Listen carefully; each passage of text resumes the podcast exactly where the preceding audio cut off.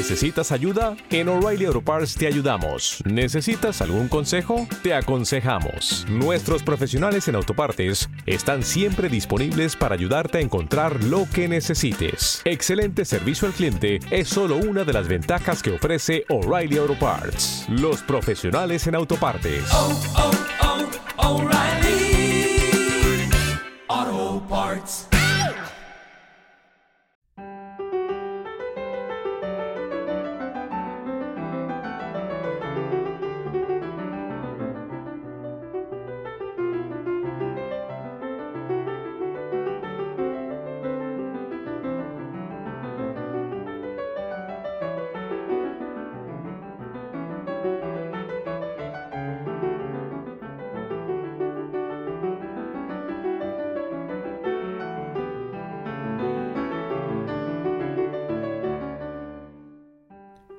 Si ha leído Tío Tungsteno, las memorias de la niñez del Dr. Sachs, puede recordar que sus abuelos Marcus y Chaya Landau, quienes criaron a 18 hijos a principios del siglo XX, fueron firmes defensores de la igualdad entre hombres y mujeres, especialmente en lo que se refiere a la educación.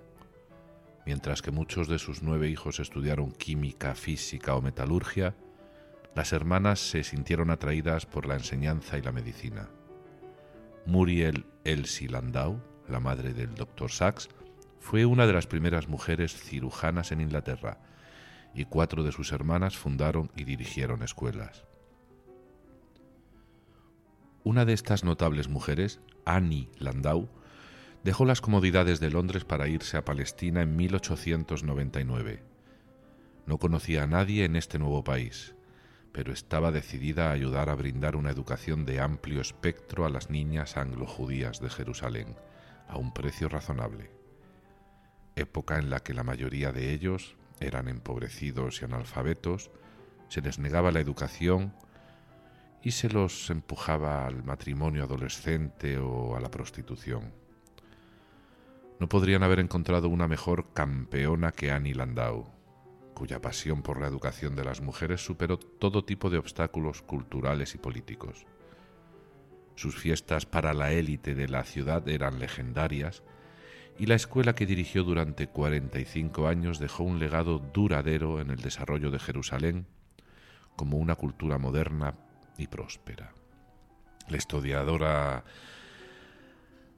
Laura S. Schor acaba de publicar The Best School in Jerusalem, Annie Landau's School for Girls, 1900-1960, es decir, la mejor escuela en Jerusalén, la escuela para chicas de Annie Landau, de 1900 a 1960. Pinta un cuadro vívido de la vida en Jerusalén de estos años de formación y da vida a un capítulo olvidado de la historia de la, de la educación y de las mujeres. El doctor Sachs ha disfrutado tanto el libro que ha enviado docenas de copias a sus primos. Dieciocho hijos dan lugar a muchos primos. Esperamos que lo disfrutes también.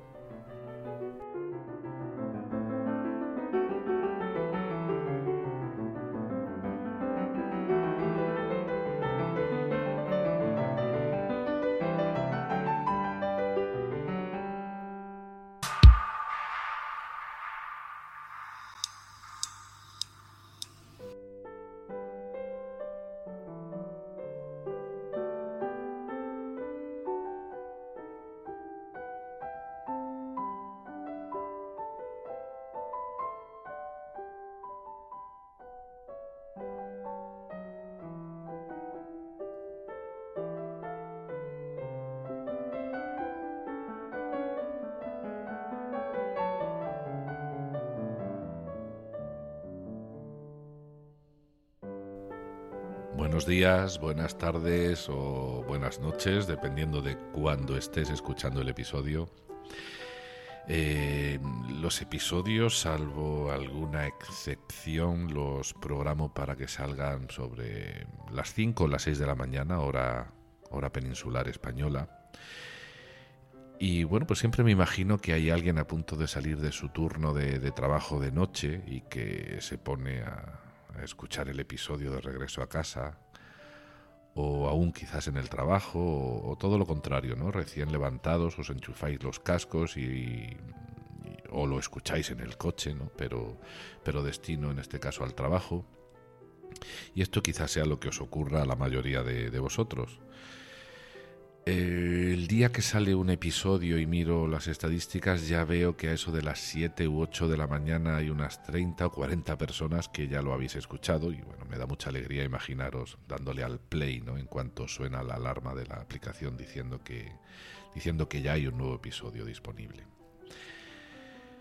Mm, Sabes, en el episodio de hoy quiero tratar el tema de la educación o al menos algún aspecto de la educación, porque son muchos y lo vamos a hacer apoyándonos en el libro El tío Tungsteno. Concretamente vamos a usar el primero de sus capítulos como soporte y guía para hacer unas lecturas e inspirarnos precisamente en ellas y, bueno y hacer y dar como una clase de química. Vamos a dar una clase de química así medio improvisada a través de, de lo que Sachs nos puede contar en este episodio.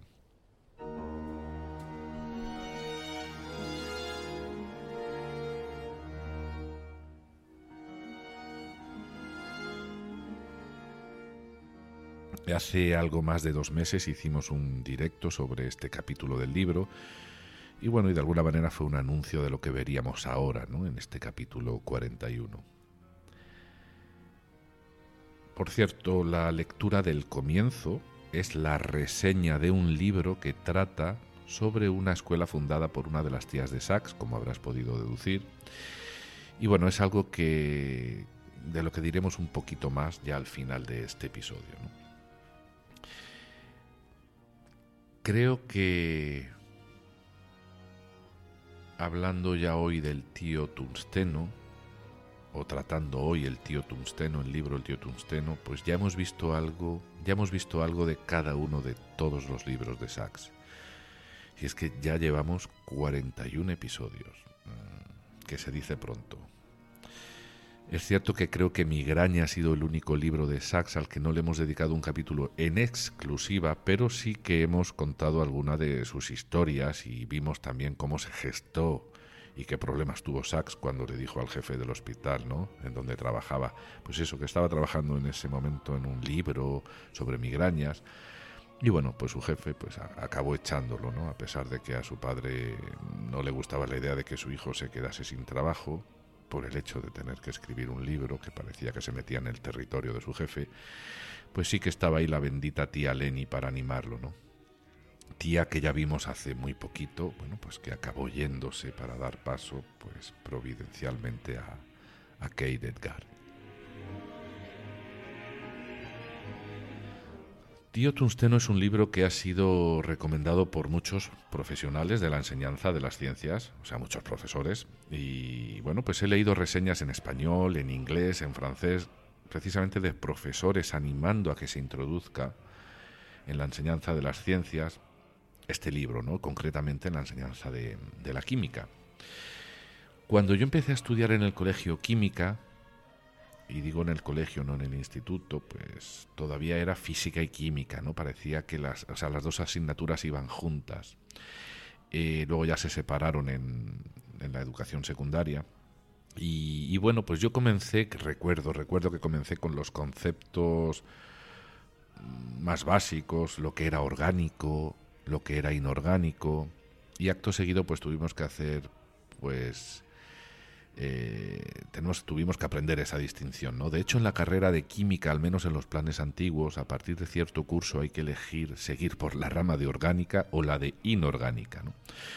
Un camino pues para especializarse en unos elementos y casi que para empezar a olvidar los otros, como ocurre cada vez que, que nos especializamos en algo. También desde el principio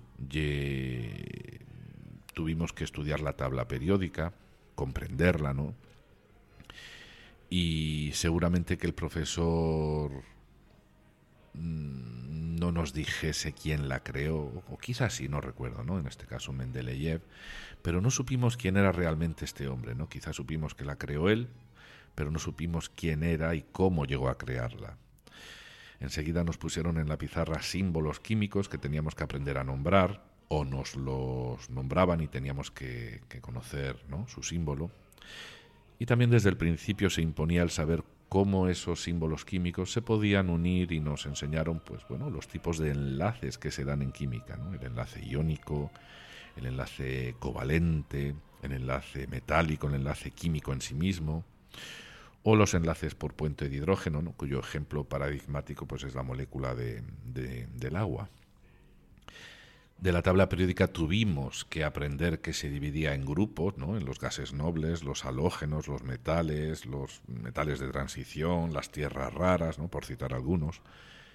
Y también había que saber que, bueno, que estaban ordenados por su número atómico, es decir, por el número de protones que contenían en su núcleo.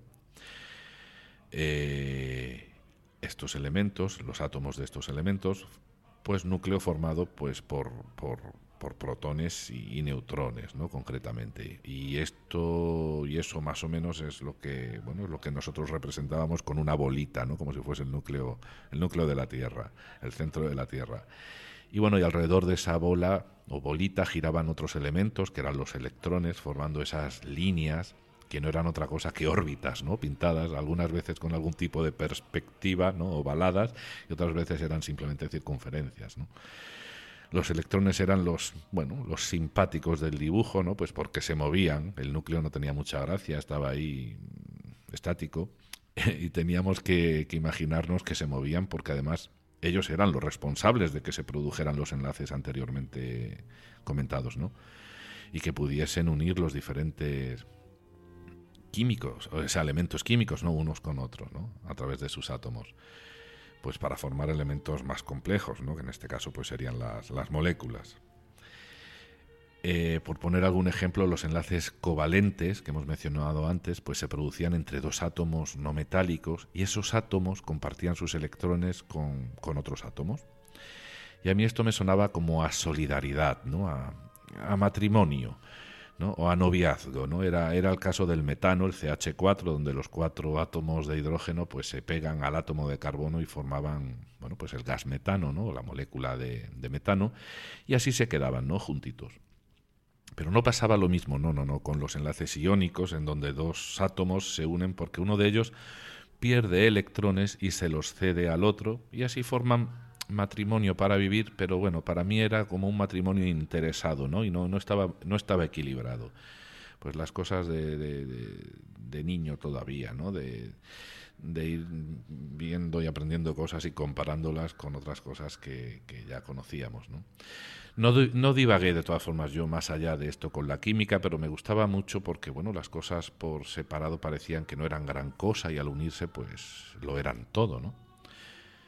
De hecho, ni siquiera un átomo de oxígeno parece gran cosa hasta que no se une con otro igual a él para formar la molécula de oxígeno, ¿no? El oxígeno que respiramos, el O2. Y claro, yo pensaba que este enlace tenía que ser covalente, ¿no? Por la nobleza que traía consigo y, y así lo era, un enlace covalente y además no simple, ¿no? Sino un enlace doble. En fin, que con esta base aprendida en las primeras lecciones en el colegio, pues ya, ya pasamos a estudiar las reacciones químicas en donde entraban en juego ya varias moléculas. Más adelante se entraba en la química cuántica y más profundamente pues ya se estudiaba el comportamiento del átomo de hidrógeno y ahí aparecían, empezaron a aparecer nombres propios como es Rodinger, Bohr, Planck, bueno, y otros cuantos, pero sin saber tampoco en qué contexto vivían estos señores, en qué épocas, por qué llegaron a esas teorías. Y bueno, pues se eliminó del contenido del currículum lo más, lo más personal de, de esas personas y que quizás sea también lo más interesante y necesario, pues, por lo menos para poder enamorarse de ellos y de su trabajo, ¿no? Y a pesar de ello, pues uno va, va cursando años académicos, uno tras otros, elige itinerarios formativos y bueno, pues acaba haciéndose ingeniero químico.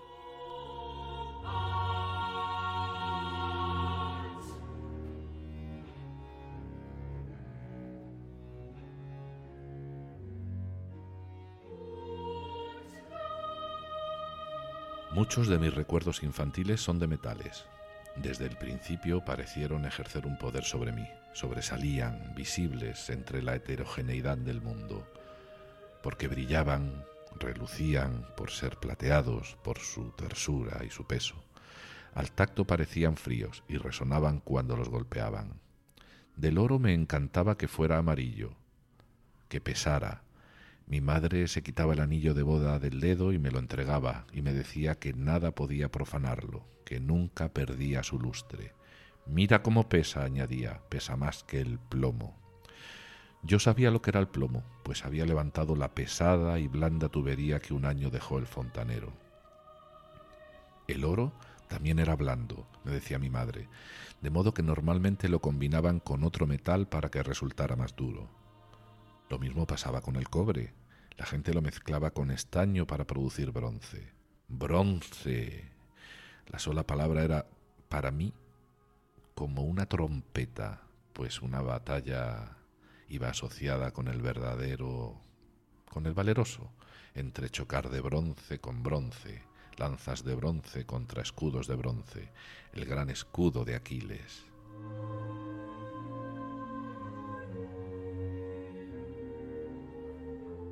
Y digo yo, ¿cuántos metales conoces? Seguro que no todos los que existen. Conocerás los que tienes más a mano, pero ¿sabrías reconocerlos? ¿Sabes de qué está hecha la cuchara con la que comes todos los días? ¿Y la sartén en la que haces la comida en casa? Seguro que sí reconoces el oro o la plata por los anillos y las cadenas que llevamos al cuello y las vemos pues todos los días, ¿no? Y bueno, Sachs nos acaba de hablar de varios metales, nos ha hablado del oro, del plomo, del bronce, y yo te pregunto, ¿sabes el símbolo eh, atómico del oro? Pues es AU, del latín aurum, que significa brillante amanecer. A mí esto no me lo dijeron en el colegio. Te lo digo yo a ti ahora. Si me hubieran dicho brillante amanecer, hubiera intentado perderme menos amaneceres en mi vida, seguro. A ver, ¿sabes que el símbolo del plomo es PB? Porque en latín es plumbum. Bueno, pues Oliver Sacks murió con 82 años, así que se fue se fue a la edad del plomo. El peso atómico del plomo es 82 y el del oro es 79. Y podríamos pensar que el plomo es más pesado que el oro entonces y que la mamá de Sachs le, le engañó de niño diciéndole lo contrario. Pero le dijo la verdad. Un átomo de plomo sería más pesado que un átomo de oro al tener el plomo un núcleo más pesado, pero el oro es más denso que el plomo. Imagínate un, anillo de oro de las mismas dimensiones que un anillo de plomo, iguales exactamente, es decir, ocupando el mismo volumen, con la misma forma, pues el oro pesa más porque es más denso, o sea, hay más masa de oro en ese anillo que en el de plomo, porque sus átomos, aunque sean más ligeros que los del plomo, están más juntos entre sí, pudiendo hacer entrar más cantidad de átomos en una misma cantidad de volumen. Fíjate que hemos hablado de densidad, de volumen y de masa ahora mismo. Y es que esas tres cosas están relacionadas entre sí. Por eso hay una fórmula que las recoge y nos la presenta, ¿no? Para, para, que podamos hacer cálculos, ¿no? Esa fórmula que dice que la densidad es igual a la masa partida por el volumen. Para eso sirven las fórmulas, para relacionar una serie de elementos y poder tener algunos datos o todos los datos menos uno de ellos y poder calcular el dato que nos falta. Pero bueno, esto sería objeto de, otra clase que no cabe en este podcast. Y, oye, nos queda mencionar el bronce, ¿no? De estos tres metales que ha dicho Sachs. Eh, ¿Sabrías cuál es el símbolo atómico del bronce? Con la tabla periódica en la mano busca el bronce y dime su cuál es su símbolo bueno, pues sería normal que no lo encontrases, porque el bronce, nos lo ha dicho Sachs, es la mezcla de cobre y estaño, que sí son metales que se dan en la naturaleza y que por tanto cuentan con su lugar en la tabla periódica. Así que podemos mezclar los metales entre ellos para conseguir otros que tengan propiedades que por sí solos los metales de la tabla periódica podrían no tener. Y bueno, ¿qué propiedades tienen los metales? ¿Cuáles son sus propiedades? Pues igual decimos algo ahora en un momento, después de, escuchar esto que nos tiene que contar Sachs.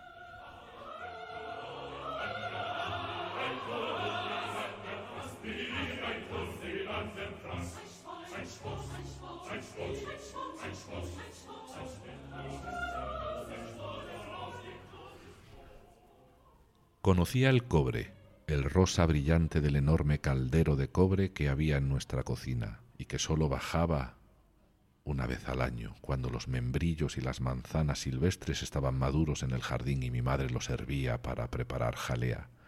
Conocía el zinc, la pila para pájaros mate y levemente azulada que había en el jardín. Era de zinc. Y el estaño, por el pesado papel metálico en que se volvían los sándwiches cuando íbamos de picnic. Mi madre me enseñó que cuando el estaño o el zinc se doblaban emitían un grito especial. Se debe a la deformación de la estructura cristalina, me dijo, olvidando que yo tenía cinco años y no entendía lo que me decía. De todos modos, sus palabras me fascinaron, me hicieron querer saber más. A veces le suplicaba a mi madre que se quitara su anillo de compromiso y me enseñara el diamante que había en él. Su destello era único, casi como si emitiera más luz de la que absorbía. Mi madre me enseñaba con qué facilidad rayaba el cristal y luego me decía que me lo llevara a los labios. Tenía una frialdad extraña, sobrecogedora. Los metales resultaban fríos al tacto, pero el diamante era gélido. Eso era porque conducía muy bien el calor, mejor que cualquier otro metal por lo que se llevaba el calor corporal de los labios cuando éstos lo tocaban. Era una sensación que jamás iba a olvidar. En otra ocasión me enseñó cómo si acercabas un diamante a un cubito de hielo, transmitía el calor de la mano al hielo, cortándolo como si fuera mantequilla. Mi madre me dijo que el diamante era una forma especial de carbono, como el carbón que utilizábamos en todas las habitaciones en invierno. Eso me dejaba perplejo. ¿Cómo era posible que el carbón, una sustancia negra, quebradiza y opaca, fuera lo mismo que la gema dura y transparente que había en su anillo?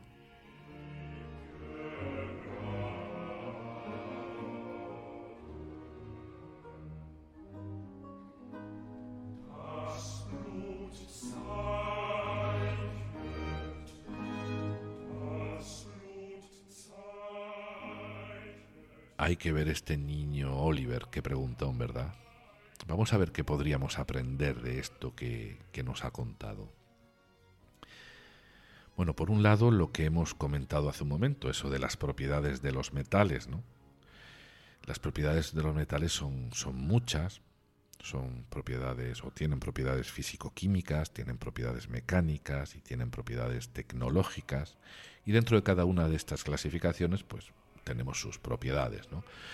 Vamos a ver alguna de cada una de estas tres.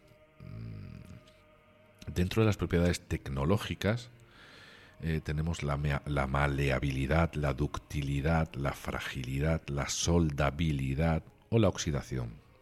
Dice Sachs que el estaño o el zinc se doblaban y su madre tenía razón en decirle que sus estructuras cristalinas se deformaban.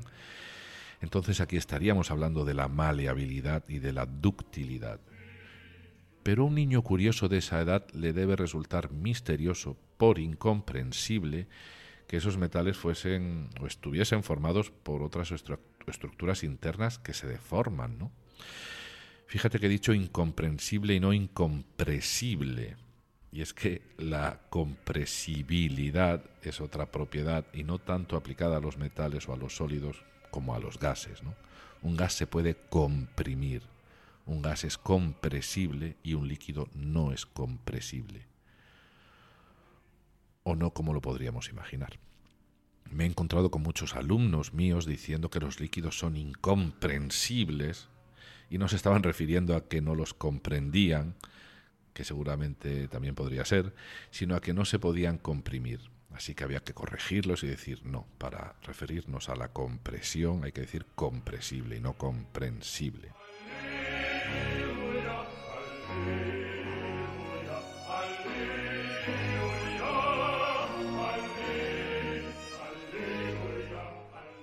Dentro de las propiedades mecánicas de los metales, ahora estamos en las mecánicas, tenemos la fatiga, la resistividad, la plasticidad y entre otras la dureza. Y ese diamante del anillo de la mamá de Oliver, aunque el diamante no es un metal, es el material natural más duro conocido, es decir, que es capaz de rayar lo que se le ponga por delante. Sin embargo, sin embargo, en tenacidad, que es otra propiedad, es bajo, es decir, no es capaz de poder deformarse si se somete a esfuerzos mecánicos y por lo tanto se puede romper. Y que sea carbón puro y no sea como el carbón negro que solemos ver, pues proviene de una magia que tiene que ver con las temperaturas y las presiones a las que ha estado sometido durante millones o miles de millones de años. Alucinante, ¿verdad? ¿Cómo no fascinarse con, con estas historias? Pero claro, te las tienen que contar. Hace falta que un padre, una madre o alguien sepan contarlas y provocar ese misterio ¿no? en el niño. Y dentro ya, ahora sí, de las propiedades físico-químicas, que también son muchas, como el calor específico, el magnetismo, la conductividad eléctrica y entre muchas otras la conductividad térmica, vemos que Sachs nos dice que el diamante cortaba al hielo como si fuese mantequilla. Y aquí podría empezar la clase de transmisión de calor, una, una clase larga, en varias sesiones. Y es que dos cuerpos que se ponen en contacto se transfieren calor por conducción, como siempre del más caliente al más frío hasta que se igualan sus temperaturas. En el caso del diamante de la madre de Sachs, lo que lo tiene cogido con la mano y lo aproxima al hielo, como tiene una conductividad térmica alta, el calor de la mano pasa rápidamente al diamante y éste se la pasa al hielo y de esa manera lo puede fundir o cortar, como decía Sachs, como si fuese mantequilla. Si estás, si estás en una habitación, esto lo habrás notado, si estás en una habitación y tocas un trozo de madera con la mano, no la vas a notar fría, pero si al lado hay un metal y lo tocas, sí lo vas a notar frío.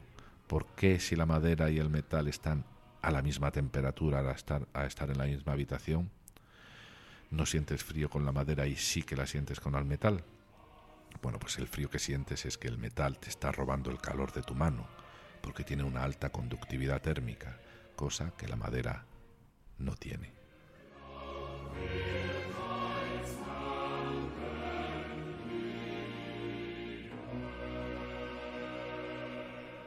Me encantaba la luz, sobre todo la iluminación de las velas del sábado, los viernes por la noche, cuando mi madre decía una oración en voz baja mientras las encendía.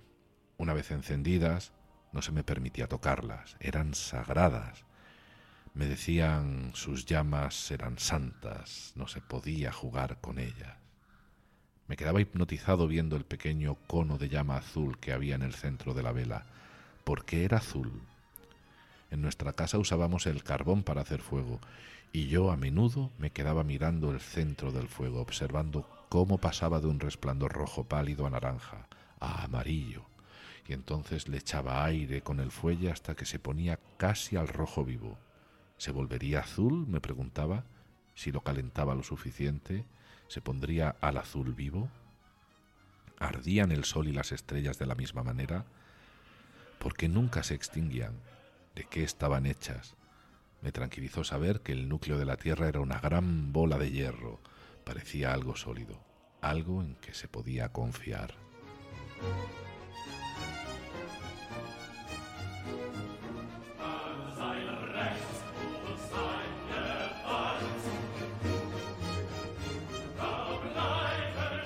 Aquí entonces podemos introducir el concepto de la combustión y quedaría para muchas clases también.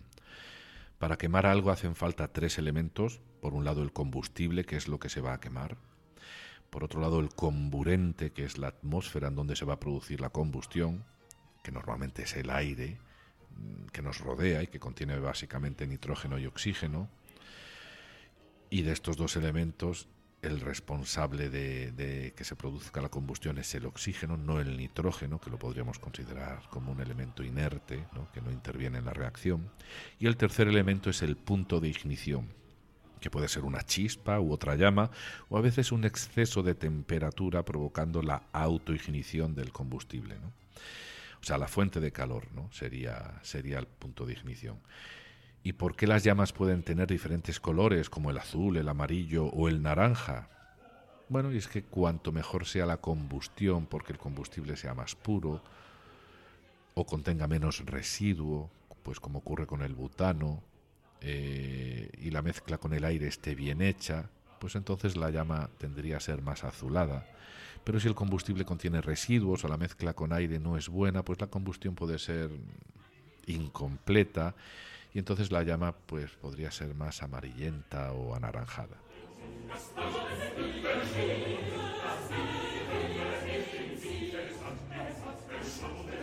Constantemente les preguntaba cosas a mis padres, ¿de dónde venía el color? ¿Por qué mi madre utilizaba la espiral de platino que colgaba sobre la cocina para encender el fogón de gas? ¿Qué le pasaba al azúcar cuando uno lo removía dentro del té? ¿A dónde iba? ¿Por qué el agua borboteaba al hervir? Me gustaba contemplar cómo rompía a hervir el agua sobre los fogones, ver cómo temblaba a causa del calor antes de borbotear. Mi madre me enseñaba otros prodigios. Tenía un collar de ámbar reluciente y amarillo que al frotarlo atraía pequeños papelitos que salían volando y se quedaban pegados a él. O me acercaba el ámbar electrificado a la oreja y oía un leve chasquido, una chispa.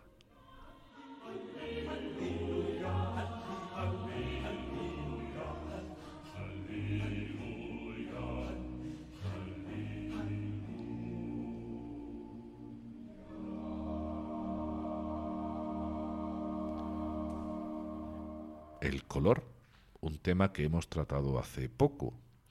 Pero en este párrafo que hemos leído hay muchas cosas más, como la solubilidad, las mezclas, las mezclas de un soluto como el azúcar en un disolvente como el agua, también el tema del punto de ebullición, por qué hierva el agua, por qué el agua que hierve en un recipiente que no tiene tapa o que no está tapado está siempre ese agua hirviendo a 100 grados por mucha fuerza que se le dé al fuego, aunque en este caso las burbujas sean más violentas que si estuviese hirviendo a fuego lento, ¿por qué siguen estando a 100 grados y no a más?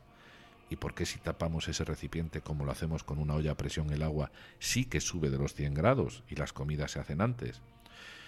Bueno, pues habría que explicar para entender esto qué es la tensión de vapor de un líquido y cuál es la diferencia entre el calor sensible y el calor latente y eso para un niño tan pequeño ya sería demasiado, como lo es para nosotros aquí. Se podría, se podría hacer un podcast de química usando solamente el libro El tío Tungsteno.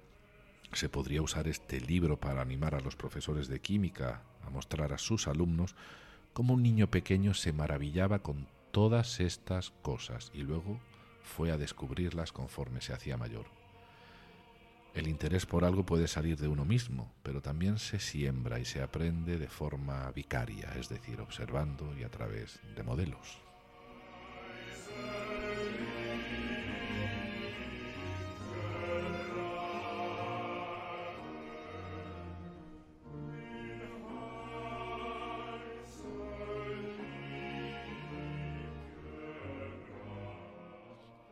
Siempre que se fundían los plomos, mi padre abría la caja de fusibles de porcelana que había en el alto de la pared de la cocina. Identificaba el fusible que se había fundido, ahora reducido a una masa informe, y lo reemplazaba como un fusible nuevo de un alambre blando y extraño. Era difícil imaginar que un metal, que un metal pudiera fundirse. Podía ser que un fusible estuviera hecho del mismo material que el rodillo para alisar el césped o que una lata. Mi padre me dijo que los fusibles estaban hechos de una aleación especial, una combinación de estaño, plomo y otros metales. Todos ellos tenían un punto de fusión relativamente bajo, pero el punto de fusión de la aleación que formaban era más bajo aún. Me preguntaba ¿Cómo era eso posible? ¿Cuál era el secreto del punto de fusión extrañamente bajo de ese nuevo metal? Y ya puestos a preguntar qué era la electricidad y cómo fluía. ¿Era un fluido como el calor que también podía transmitirse? ¿Por qué el metal lo conducía y la porcelana no? Todo eso también precisaba de explicación.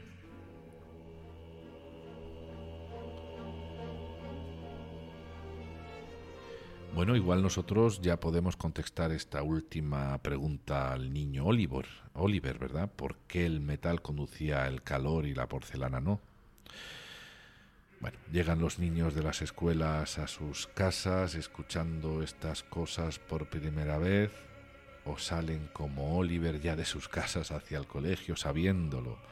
Bueno, seguramente que ocurra de todo, que haya de todo, siempre lo ha habido y así seguirá siendo. Y nosotros lo que vamos a hacer es ir dejando la clase de química aquí. Eh, los extractos que hemos usado para ver que de ellos se podrían extraer y desarrollar muchos temas de química no ocupan apenas tres páginas del primer capítulo del tío Tungsteno. Y el resto del capítulo, el resto de páginas de este libro, pues nos va presentando nos va presentando a la familia de Sachs. Desde el gran patriarca, por la parte materna, hasta la gran cantidad de sobrinos que llegó a tener, alguno de ellos incluso de, su misma edad. el abuelo de Sachs, según nos cuenta, era un erudito y un autodidacta, ferviente partidario de la educación, como hemos comentado al principio, pero sobre todo de la científica, de todos sus hijos, fueran niñas o niños. De hecho, tuvo nueve niñas y nueve niños. Los hijos se inclinaron más por las matemáticas y las ciencias físicas y las hijas, pues por la biología, la medicina y la educación, como hemos escuchado en la lectura inicial. Ya sabemos que Muriel, la madre de Sachs, fue médico, anatomista y cirujana, al parecer la primera de Inglaterra, y de entre las hermanas de Muriel estaba la tía Annie, que como hemos podido escuchar al comienzo del episodio, fundó una escuela en Jerusalén para niñas. Y Laura S. Schor pues acaba de publicar eh, precisamente eh, un libro titulado La mejor escuela de Jerusalén, la escuela de niñas de Annie Landau, 1900-1960. Lo hemos leído al comienzo, un libro sobre eh, sobre el cual o en el cual podremos ver esta escuela fundada por la tía de Sachs. Y digo podremos ver o podemos leer o podremos enterarnos si mm, sabemos inglés. Por eso lo he querido, he querido enfatizarlo, porque el libro no está en español, al menos no de momento, y no estoy seguro que vaya a ser traducido. Yo me lo apunto para este verano, que espero estar ya libre de, todo estudio. Mm, parece que el genio de Sachs, en su acepción de genialidad, tenía mucho de bueno, tenía mucho de ambiente compartido, de un ambiente y un gusto por las ciencias, la educación y la erudición en general. No es de extrañar que algún día a alguien se le ocurra proponer bueno, la obra de Sachs como guía para el aprendizaje formal de la neurociencia o de la química. ¿Por qué no? o que a alguien se le ocurra algún día fundar una escuela que lleve su nombre? Bueno, se me ocurre, se me ocurre. Venga, pues vamos a ir saliendo del episodio, vamos a ir terminándolo ya, eh, pero antes quería comentarte, comentarte algo. Como habrás visto, la opción de, de mensajes, así como la de darle al corazoncito, ya no aparece en este episodio, y es que a esta altura del podcast y con el nivel de ocupación que tengo, pues he pensado que me viene mejor para mi salud mental no estar tan a la expectativa de si llegan mensajes o likes al podcast. Eh, es cierto que cuando sale un episodio publicado, pues ese día, pues los dos primeros días, y esto nos ocurre a todos, pues andamos mirando a ver si hay algún mensaje, a ver si hay algún corazoncito de más. Y y como realmente hay pocos comentarios con respecto al nivel de escuchas en el podcast, creo que lo mejor es que quien quiera me contacte por email, como hacéis algunos de vosotros, como ya habéis hecho muchos de vosotros, si realmente os apetece comentar algo. Y así, pues, yo me libero ¿no? de esa especie de ansiedad que nos entra a los que hacemos creación de contenido pues eso, a ver si hay algún like o comentario de última hora, ¿no? O, entre los dos últimos, ah, desde los dos últimos minutos que, he consultado a, este momento, ¿no? Entonces los primeros días siempre son con ese ansia, ¿no? De a ver si hay alguna cosita y, bueno, si realmente se hubiese generado entre entre los que dejamos, entre los que dejáis comentarios, pues, pues un diálogo entre vosotros, pues claro, no tendría sentido dejarlo. Pero como son tan poquitos y, podéis seguir eh, los comentarios y que podéis seguir contactándome, pues lo, lo, voy a hacer así, que yo, yo también lo agradeceré, para no tener que estar tan atento. Bueno, pues nada más, esto era lo que quería deciros. Eh, te invito a que nos escuchemos en el próximo episodio. Y sin nada más que decirte, cuídate mucho, cuídate. Venga, hasta el próximo episodio. Chao, chao, chao.